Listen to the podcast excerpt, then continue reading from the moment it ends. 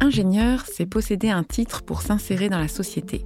Mais en réalité, c'est choisir un domaine d'activité, ou plusieurs, une branche, une vocation, et quand on le souhaite, pouvoir en changer. C'est s'ouvrir des portes et choisir ce qu'il y a de mieux pour soi. Avec ce diplôme, on peut participer à rendre le monde agricole français plus juste, créer des objets low-tech pour contribuer à la transition énergétique. On peut devenir championne de rugby tout en travaillant à améliorer le fonctionnement de machines. On peut choisir de diriger les plus grandes entreprises de la Silicon Valley ou devenir ingénieur d'affaires, voire encore développer des terminaux de port de commerce sur plusieurs continents. Un institut formateur, mais pas que formateur scientifiquement et techniquement, mais humainement, parce que on vous amène à considérer l'être au centre des machines. Il ne faut pas qu'il soit seul, mais il doit tenir compte également de, de l'autre être humain à côté de lui. Servet Mpama nous a raconté son parcours du site de Luka Kikam au Cameroun jusqu'au Timor oriental où il se trouve aujourd'hui. D'ingénieur de terrain à directeur technique, il a su gravir les échelons de la société un à un par sa force de travail et sa volonté de toujours faire au mieux avec ce qu'on lui a transmis. J'ai grandi au Congo-Brazzaville, pays dans lequel je suis né. Le Congo a connu des soubresauts entre 1993 et 2000. Donc à chaque fois, moi j'ai été j'ai été victime euh, de ces soubresauts. En 93, ça n'a pas affecté ma scolarité. Mais en 98, ma scolarité a été amputée d'une année parce que j'ai été obligé de fuir la guerre pour aller me réfugier et ça a été un long périple. Je suis donc arrivé avec mes parents en RDC avant de revenir au Congo et donc tout ce temps a duré un an. Nous avons quitté Brazzaville pour fuir les événements en 18 décembre 98 euh, et nous sommes rentrés au pays en 18 décembre 1999 cette époque, je venais de passer mon BEPC, ce qui a fait que je ne suis pas allé directement en seconde. J'ai passé une année sans aller à l'école pour revenir euh, entamer ma seconde euh, après 1999. J'avais toujours pensé devenir médecin. Seulement, il y a un hic. J'ai la, phobie de tout ce qui est injection, cure. Euh. Et donc, j'étais en train de, chercher le moyen de pallier à ce côté-là. La lumière est venue juste après, après le baccalauréat, hein, parce que même quand j'étais en seconde, c'était l'idée, je nourrissais l'idée de devenir médecin pour pouvoir soigner ma famille hein, en premier. Et puis bon, mais après le baccalauréat, les idées se sont éclaircies. c'était normal, je devenais quand même euh, adulte, je rentrais dans la phase de 18 ans et je me suis dit, ben, tiens, au lieu de soigner les gens, comme je ne peux pas, j'ai la phobie des aiguilles euh, et tout ça, je vais donc soigner du matériel. Après le baccalauréat, au Congo, à cette époque-là, il n'y avait pas aussi assez d'ouverture, sauf la voie des concours ou bien aller à la faculté des sciences. Et c'est cette même année que Lucas Ikam s'installe au Congo. Ça a été donc affiché à, la cathédrale de Brazzaville nous nous sommes intéressés à ce concours, on s'est renseigné ce que ce qu'était l'UCAP ICAM et j'avais trouvé que c'était sérieux. Donc je me suis dit, je vais passer ce concours comme étant le premier. Avant d'attaquer les autres, il y avait le concours de l'ENSP, qui est l'école normale supérieure polytechnique du Congo. Et puis, ou bien, pourquoi pas aller en fac, aller faire euh, maths, physique, euh, pour que plus tard partir euh, dans une autre école d'ingénieur. Bon, voilà, j'ai été chanceux, euh, peut-être pas chanceux, mais bon, j'ai bien préparé le concours et je l'ai eu. Finalement, je n'ai plus passé les autres concours. Avec l'engouement de voir une nouvelle école qui venait s'installer, qui quittait de loin, ça, euh, c'est intéressant. Voilà comment j'ai passé le concours. J'ai été admis, j'ai été retenu et je suis donc parti de Brazzaville pour Pointe-Noire, commencer les deux premières années de l'école ingénieur du Kakika. Pendant les deux premières années, la majorité des, matières de formation pour moi étaient inconnues, hein, en dehors des maths, euh, des mathématiques et puis des sciences physiques. Mais pour le reste, euh, c'était tout nouveau. Euh, automatisme, électricité, électrotechnique. C'était beau pour moi, c'était intéressant. En fait, je découvrais là, j'apprenais d'autres choses et j'étais très enthousiaste. Et je commençais à toucher la, la réalité Parce qu'auparavant, c'était plutôt plus théorique hein, au lycée. Mais là, je commençais à voir que rentrer dans le domaine euh, pratique et avec les travaux pratiques également réalisés en institut, c'était euh, c'était pour moi le passage d'un certain cap théorique euh, pour lier cette partie qui était auparavant théorique à la pratique. Et donc, ça ouvrait bien mes yeux.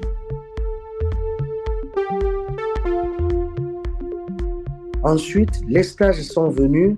En première année, j'ai passé cinq semaines chez GNCAC où j'ai découvert, j'ai travaillé en électrotechnique. Nous réparions tout ce qui était groupe électrogène, euh, engin de manutention et tours mécaniques. Là, ça me donnait confiance. Ah ben, donc, je peux réparer quelque chose qui puisse produire par la suite. J'étais confiant et j'étais content de moi. Et c'est même pour ça qu'après le premier stage, parce qu'on nous exigeait un stage de cinq semaines, mais moi, après ce stage, j'ai eu euh, la motivation d'en chercher un autre. j'ai trouvé le deuxième chez Bouygues euh, à l'époque qui s'appelait Boss Congo, où j'ai continué dans le même domaine, électromécanique, électrotechnique. J'ai travaillé sur les grues, les grues de manutention, 300 tonnes, euh, des installations électriques, le câblage, l'automatisation des coffrets électriques. J'avais adoré.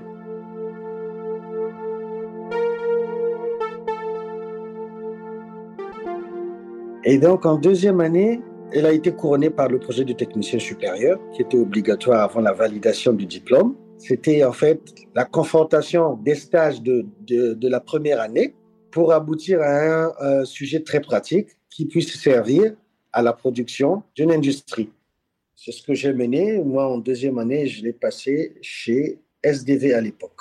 Et à cette époque, le sujet consistait à, à travailler ensemble avec la maintenance pour pouvoir déceler ce qui n'allait pas y prévoir les, maintenances préventives pour qu'elles se fassent de façon continue, parce que bon, personne ne les gérait.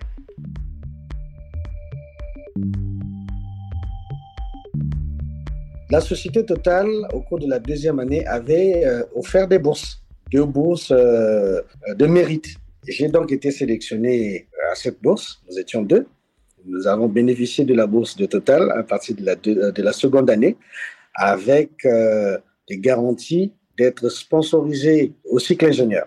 Et donc, la deuxième, en terminant après les examens, les résultats du BTS auquel j'étais admis avec, avec euh, succès favorablement, j'ai donc eu le dilemme de choisir entre continuer la société qui m'avait offert sa bourse et continuer avec la société qui m'avait offert, elle, le projet de technicien supérieur et qui était également enthousiaste de me retenir. En fait, j'ai creusé le cerveau, ça ça m'a quand même euh, un peu bousculé parce que c'était un choix que je faisais, c'était le choix d'une vie. Et finalement, j'avais opté pour euh, SDV, la société qui m'avait offert euh, l'occasion de passer le projet de technicien supérieur. Pourquoi? Eh Simplement, j'avais réalisé que chez Total, à cette époque, il y avait beaucoup d'ingénieurs, beaucoup, qui avaient de l'expérience. Et moi, je devrais aller en alternance. Et ensuite, je ne, je ne souhaitais vraiment pas rester dans le bureau. Hein, de, de, par expérience, de ce que j'avais vu, des stages, mes collègues, euh, ils étaient dans les bureaux euh, et tout était millimétré, on va dire, préfet. Et donc, il fallait exécuter. On ne pouvait pas initier quelque chose parce que tout était fait. Total était une grande société organisée. Donc, ce côté-là de non-initiative, de la non-prise d'initiative m'avait un peu déçu. Je me suis dit, chez SDV, c'est pas organisé. Et il n'y a pas d'ingénieur à cette époque. Ça peut être, ou ça pourrait être une occasion pour moi d'être le premier, d'organiser et puis de laisser une empreinte parce qu'elle sera vue par tout le monde. C'est comme ça que j'ai délaissé la bourse du Total pour partir chez SDV.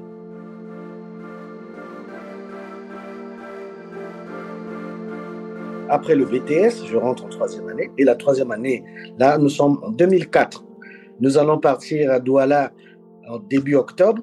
J'ai mon contrat d'alternance chez SDV. SDV qui était la société d'Elmas Vieljeu du groupe Bolloré, qui faisait dans la logistique, la manutention, le shipping et euh, les agences de voyage il y avait du matériel de maintenance euh, là-bas, tout ce qui était camionnage, grue, engin de manutention, à réparer et à gérer.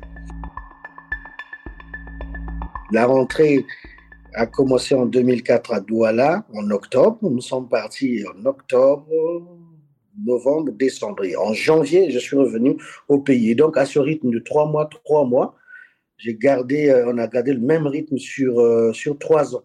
Sauf la dernière année, où au lieu de faire trois mois, vous en faites quatre et demi. Parce que vous avez le projet de pré-ingénieur. Vous avez quatre mois à l'Institut et vous en avez quatre et demi en entreprise. Donc, quand je rentre au Congo, ma première mission, c'était d'organiser le magasin de pièces de rechange qui, lui, n'était pas aux normes. Et donc, il y avait beaucoup de dépenses dessus. Le magasin, à cette époque, était tellement rempli. Il y avait 1 milliard 500 euh, 000 de francs CFA de pièces, pièces presque qui ne tournaient pas. Et il fallait les classer, regarder les pièces qui étaient en dépréciation et regarder les, pièces stratégiques qu'il fallait garder en stock pour pouvoir continuer à faire de la maintenance et réduire donc les coûts d'achat de pièces inutiles. Après tout ce travail, on pouvait retrouver dans le magasin les pièces euh, au bon endroit, au bon moment, euh, sans plus passer de temps. Et donc, les doublons étaient supprimés parce qu'auparavant, on pouvait commander des pièces qui existaient déjà dans le magasin. Tout ça, c'était par le manque d'organisation. Donc, le projet, il était, il était réalisé avec succès. Euh, DT, alors, il, avait, donc combiné ce projet, de pérenniser ce, projet, que ça passe de la phase projet à la phase euh, opérationnelle. Mais ensuite, il a rajouté le premier projet que j'ai mené en deuxième année, qui était euh, celui de la maintenance, réorganiser la maintenance des équipements, la maintenance préventive. Et quand on a quitté donc, ce projet de maintenance euh, préventive et toujours dans la réalisation ou l'opérationnalisation de la partie inventaire, je suis passé maintenant à un autre camp supérieur où il fallait lier maintenance corrective, maintenance préventive et en plus recrutement du personnel parce qu'il fallait refonder euh, euh, l'atelier. Il y avait une seconde entreprise qui naissait du Bolloré au Congo. Cette entreprise s'appelle Congo Terminal. Il fallait donc recruter euh, du, bons techniciens, recevoir du matériel, concevoir un atelier aux normes internationales pour pouvoir accueillir le matériel du nouveau terminal de Pointe-Noire.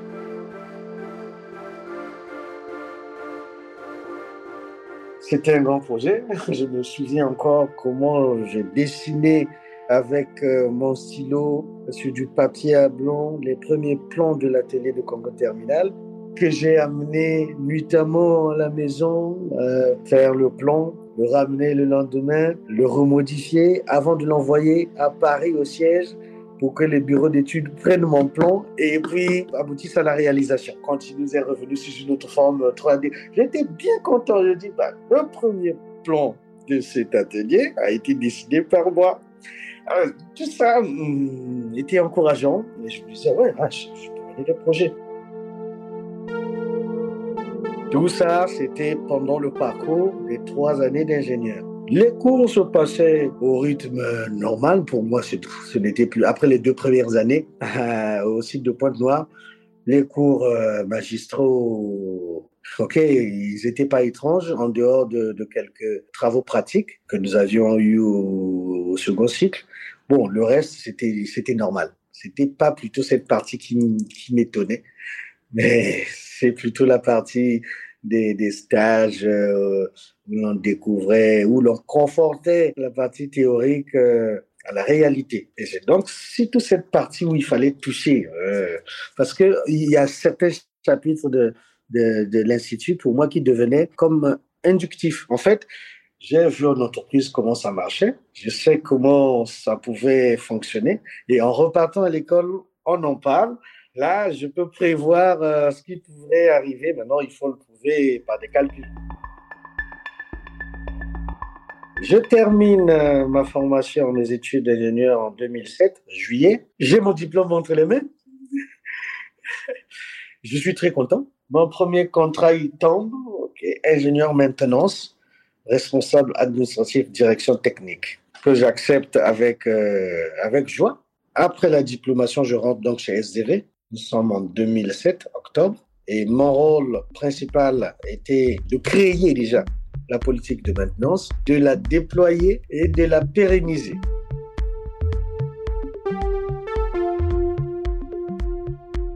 Je commence par la maintenance, asseoir la politique de maintenance euh, pour que tout le monde la comprenne. On a réduit la euh, on a augmenté la disponibilité des équipements. On a, on a diminué les charges du matériel qui, elles, étaient euh, auparavant très, très faramineuses, très grandes. Et on a maîtrisé les charges, les coûts de maintenance. Et ce n'est qu'après cette étape que vient l'installation du terminal à conteneur où il va falloir concevoir, installer et faire tourner la direction technique euh, de Congo, euh, de Congo Terminal. Il y a deux entreprises, mais j'étais à cheval sur les deux. L'entreprise SDV et l'entreprise Congo Terminal, puisque c'était le même groupe Bolloré.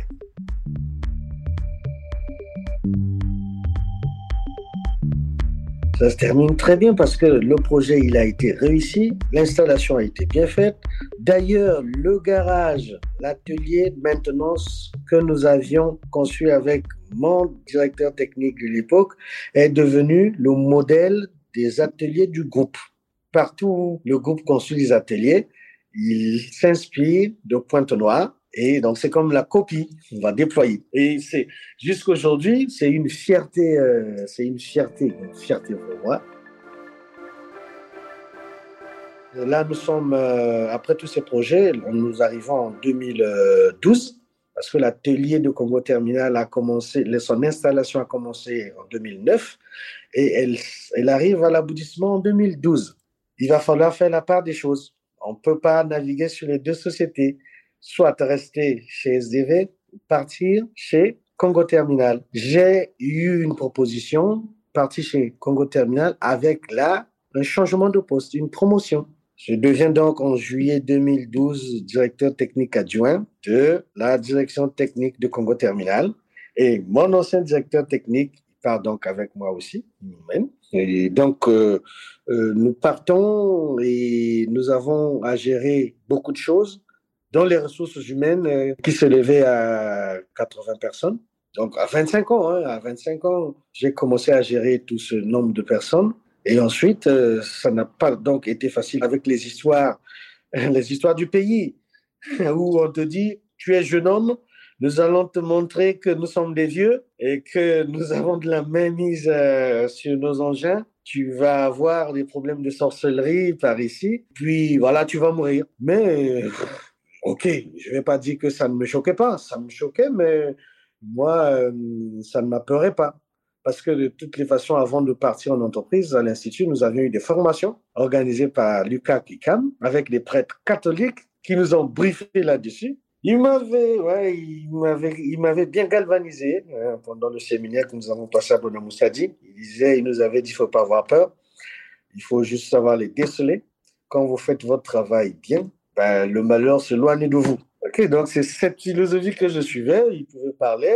le matin, il y a des jours où j'arrivais au travail, les gens ne peuvent pas rentrer dans le bureau. Ils ont peur parce que ils ont entendu qu'il y a des vieux qui ont placé des grilles devant la porte et le premier à les enjamber, il va avoir des pieds coupés. Ok, j'arrive, je suis le chef, le jeune chef, j'ouvre la porte, je rentre et ils attendent dehors cinq minutes. Ah, bah, ils tombent pas. Ah bah, donc on rentre, finalement, ça ne marchera pas. Et c'était comme ça, parfois ça me faisait rire. Mais après, au fil du temps, euh, ces vieux qui étaient réticents, ils commençaient à apprendre de moi, surtout sur le plan informatique. J'avais, j'étais disposé. Tu ne connais pas? Je te montre. Voilà comment ça fonctionne. Et donc, pour rentrer dans ce monde d'informatique, dans le monde de programmation, c'était utopique et euh, il racontait, bah oui, finalement, c'est lui qui m'a montré, euh, il, est bon, il est fort. Donc ça me faisait rire. Mais bon, c'est moins d'effort. Parfois, il y avait des pannes qu'il créait pour que l'engin ne marche pas, mais ok, j'appliquais, je déployais les outils de l'ingénieur, on applique l'arbre de cause. Pourquoi? Pour que l'engin marche. Mais parfois, vous allez retrouver euh, qu'on a, déconnecté euh, des flexibles hydrauliques et puis on a, mis des chiffons à l'intérieur pour pas pas que l'huile passe ou bien on a déconnecté des distributeurs, on a mis des bouchons pour pas que ça puisse agir. Bon, il y avait tout un tas de choses, mais c'était des situations qui me rendaient fort.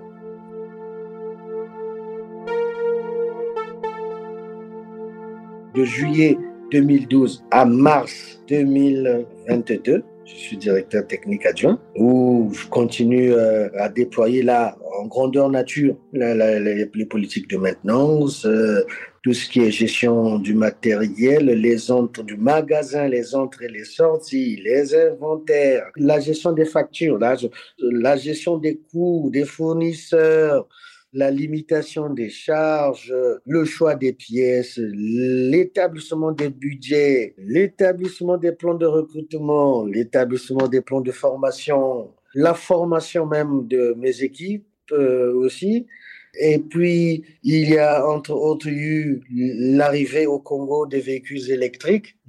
Il n'y avait personne pour les gérer. Donc, mon détail, bon, écoute, euh, ce que tu fais, tu, tu, tu le maîtrises. Maintenant, il faut que je t'ajoute une charge. Tu t'en occupes. Oui, mais bon, ça vient d'arriver. Personne n'y était formé. J'ai eu, donc, celui qui a accompagné le matériel est resté. Il m'a fait deux jours de formation parce qu'il repartait en France. Il est venu avec le matériel. Il m'a fait deux jours d'induction. Me suis débrouillé.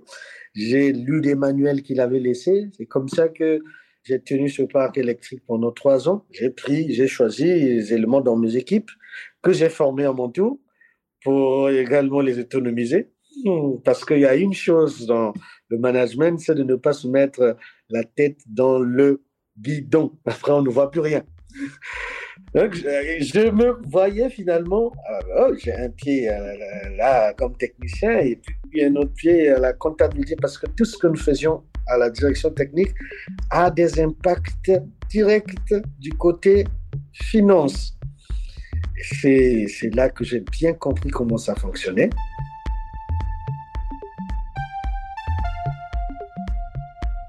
Et donc, après, après 11 années euh, passé chez Congo Terminal comme adjoint directeur technique euh, jusqu'en 2022, j'ai eu la proposition de partir comme directeur technique pour l'installation d'un nouveau terminal au Timor, à Dili, qui est la capitale.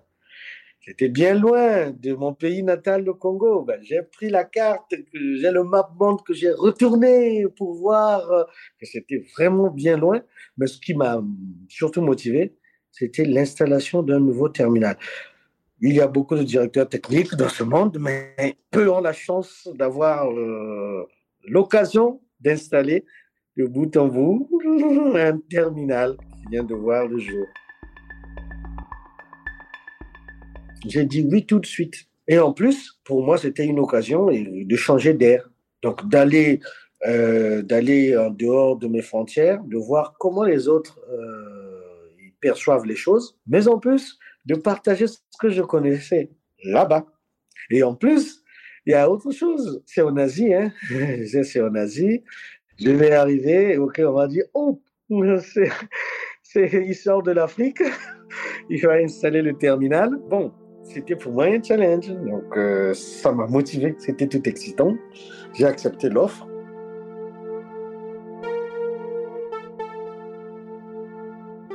En mars 2023, je pars du Congo. Je décolle donc pour euh, le Tibet, où, j'arrive le 8 avril 2023. J'arrive le terminal, euh, la partie infrastructure est euh, en progression. Et donc, il faut commencer à, poser et à installer pratiquement la partie technique. J'ai donc commencé à déployer ce que je connais du matériel, mais la chose ayant changé, je n'attends plus la ligne directrice directeur technique, maintenant c'est moi. Le choix du matériel, c'est moi. L'installation ou les termes de contrat doivent être euh, faits avec mon concours, aussi bien les achats, mais on demande mon avis. Euh, oui, le, le, le, choix du personnel, puisque là je suis encore seul, je le fais avec euh, des gens qui n'ont qui n'ont pas encore de connaissances d'un monde euh, terminal. Donc je dois trouver, je dois rechercher des gens pour venir travailler au Timor et je dois les intéresser parce qu'ils ils ne connaissent Ils ne connaissent pas comment fonctionne un terminal normé. Donc, euh, OK, là, je me décarcasse.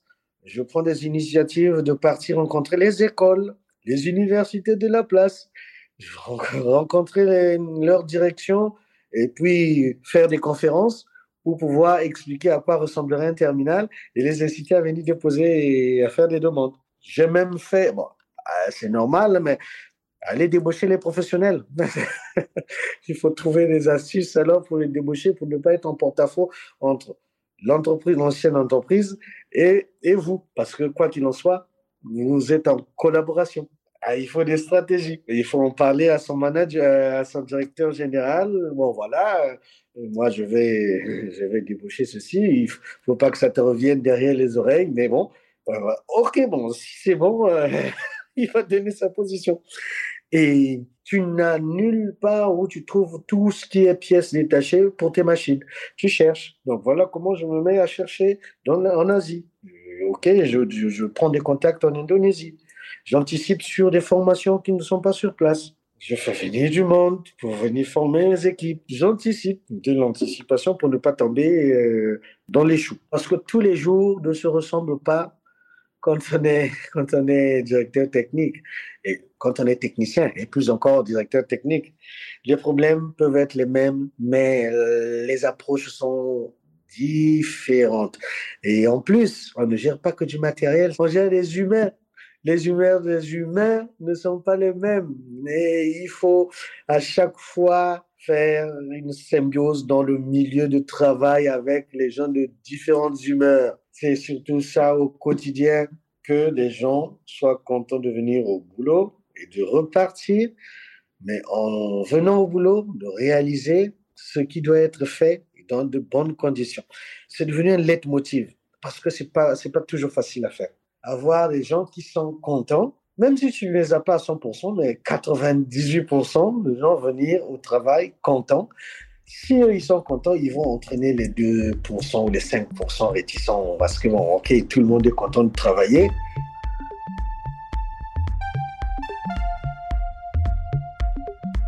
J'aime bien être ingénieur parce que j'estime qu'un ingénieur euh, peut changer beaucoup de choses pour le bien du monde. Quand on commence, on pense toujours par, euh, par nous, on commence par nous, mais l'impact que nous nous faisons, en fait, touche les autres et puis ça devient euh, une grande échelle.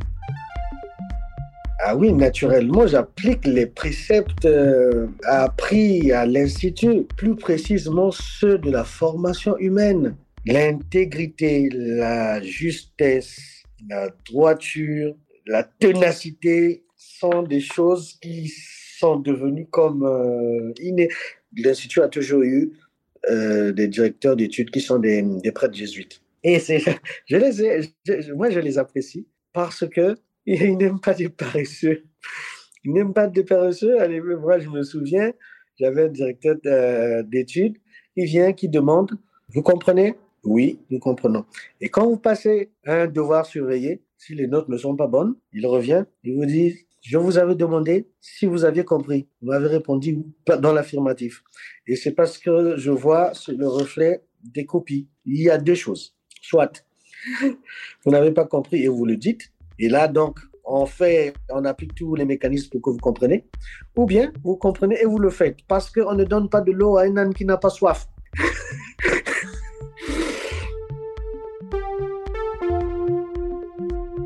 De mes années d'études, euh, je retiens de Lucas Kikam euh, un institut formateur, mais pas que formateur scientifiquement et techniquement, mais humainement, parce que on vous amène à considérer l'être au centre des machines. Il ne faut pas qu'il soit seul, mais il doit tenir compte également de, de l'autre être humain à côté de lui. Euh, moi, je dis que Lucas atteint, atteint des objectifs dépassons même d'autres écoles euh, du, du, du, monde où les gens ne sont axés que sur les résultats. Non, non, non. Il est axé sur les résultats, mais il est également axé sur la formation humaine parce que au finish, c'est l'homme qui fait tout. L'information essentielle à communiquer aux actuels étudiants de l'UCAM, c'est de bien parfaire leur personnalité On a beau avoir des 20 sur 20 en tout, mais tant que l'être humain en train d'avoir de belles notes n'est pas bien formé, moralement, psychologiquement, humainement, ça ne servira à rien. Donc, qu'ils puissent étudier, bien travailler, oui, mais qu'ils puissent se parfaire leur être, qu'ils puissent se demander quelle est leur utilité dans ce monde et de laisser un impact positif partout où ils passeront. Je suis Camille Schneller. Vous venez d'écouter le deuxième épisode de la quatrième saison de Parcours d'ingénieur, un podcast de l'ICAM produit par Louis Créative, dans lequel des ingénieurs vous racontent leur parcours de l'école d'ingénieur à aujourd'hui. J'espère que cet épisode vous a éclairé sur le parcours d'un ingénieur, de la soif d'apprendre et de se démarquer à l'épanouissement au travail. Vous pouvez retrouver tous les épisodes de cette série sur toutes les plateformes de podcast. L'ICAM forme des ingénieurs généralistes. Il y a 7 campus en France et 6 à l'étranger, en Inde, en Afrique centrale, en Équateur et au Brésil. Et si vous souhaitez en savoir plus sur les formations d'ingénieurs proposées à l'ICAM, je vous invite à visiter notre site web icam.fr et à nous rencontrer. À bientôt!